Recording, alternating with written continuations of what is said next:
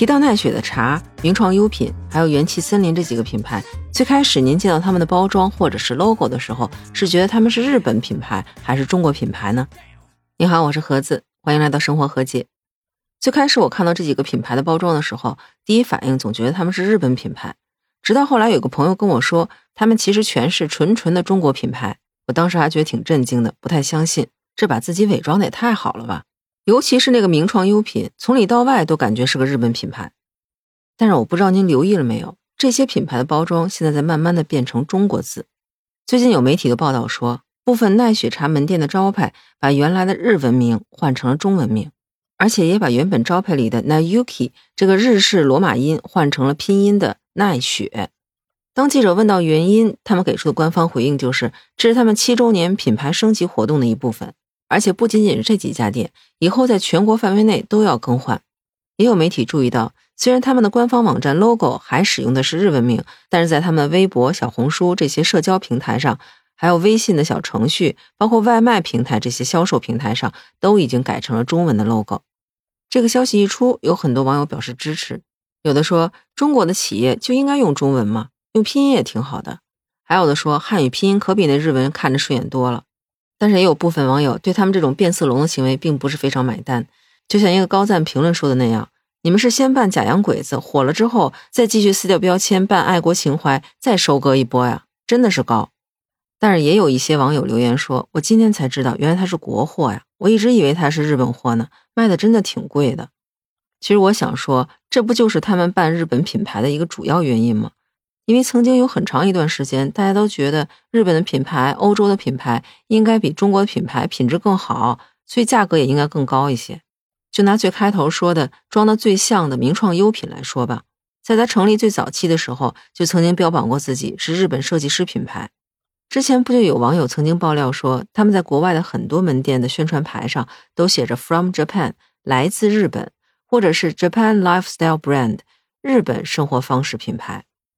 还有人曾经爆料说，他们在巴拿马地区的社交账号上介绍自己是日本创立的品牌。更可气的是，曾经有新闻还报道过，说他们和国外的合作方签约的时候，那个签约仪式上，他们居然用的是日本国旗，而且那次他的创始人叶国富还有一些高管都参加了，并且进行了合影。这明摆着就是把自己看作一个日本企业吗？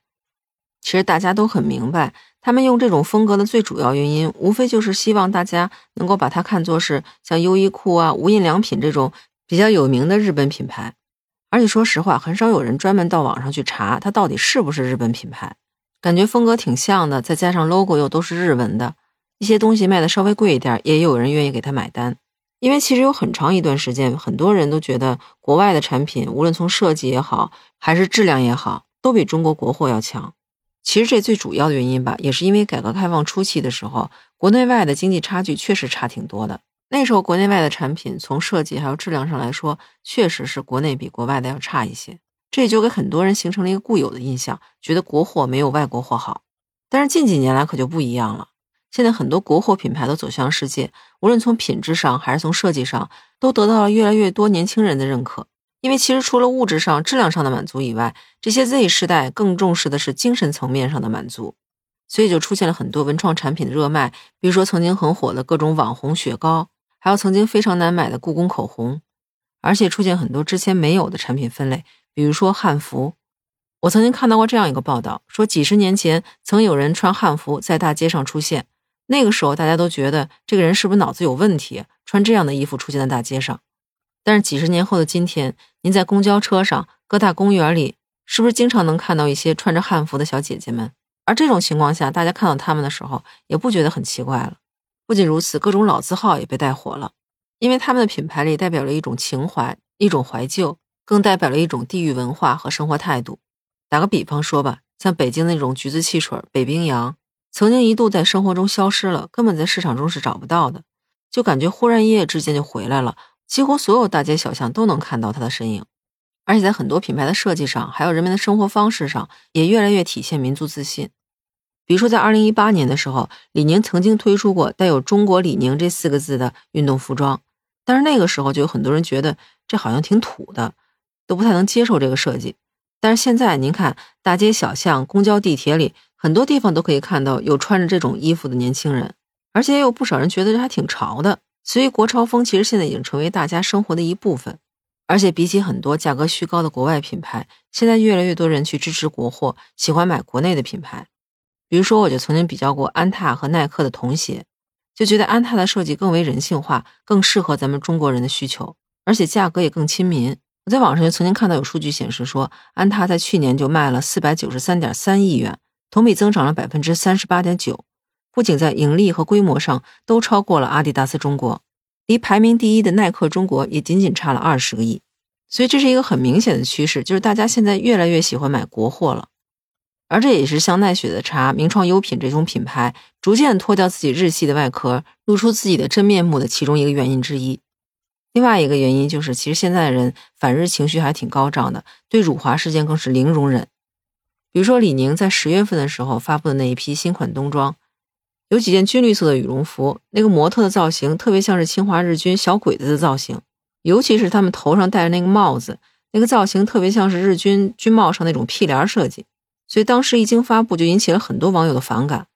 因为在大家印象中，李宁应该算是一个比较爱国的品牌，很多人都把它誉为是国货之光，而他这次设计出的这种造型，让人觉得非常不能理解。虽然说后来李宁公开发布了一个道歉信。但是很多网友并不买账，觉得他并没有真心实意的承认他的错误。你看，一直标榜爱国的李宁就犯了这么一次错误，也有可能不是错误，只是一种误解，大众都没有办法去原谅他。可见反日情绪在很多人的心里都是根深蒂固的。而让这些品牌把 logo 改成中文的第三个原因，则是因为现在信息传输越来越快了，就算他戴着这个马甲，也有很多人已经知道他就是一个中国企业了，这不俨然就变成了掩耳盗铃了吗？所以您看，因为消费者的反日情绪越来越高，爱国情绪越来越重，也更喜欢买国货。加上就算是藏也藏不住了，这三个原因共同作用，也就造成了这些品牌逐渐的把自己的 logo 又改回了中文。而且我觉得，其实这里面还说明了一个问题，就是很多人都觉得国货就应该便宜，就应该物美价廉，所以以至于波司登的羽绒服过万的时候，有很多人吐槽。但是为什么国货就不能追求高品质呢？他们也完全可以细分产品。有一些定位高端市场，而另一些则是服务于大众市场。反过来想一想，为什么加拿大的大鹅羽绒服就可以过万，就可以过几万，而很多人都觉得很正常？这里面其实就有很多不公平，也是像刚才提到这几个品牌希望把自己包装成国外品牌的其中一个很重要的原因。所以，真心的希望咱们的国产品牌能够更有自信，也能有更多的空间进行尝试，设计出更多高水平、高标准的产品。那说到这儿。不知道您对这些伪日品牌摘掉面具、回归本来面目是怎样一种看法？欢迎在评论区告诉我。如果您喜欢我的节目，欢迎订阅、评价专辑，也欢迎您加入我的听友群。可以在那个绿色可以聊天的软件中搜索“盒子”的拼音“八八六八八”，就可以找到我了。期待与您以另外一种形式聊天。那这期就到这里，感谢您收听《生活和解》，我是盒子，咱们下期见，拜拜。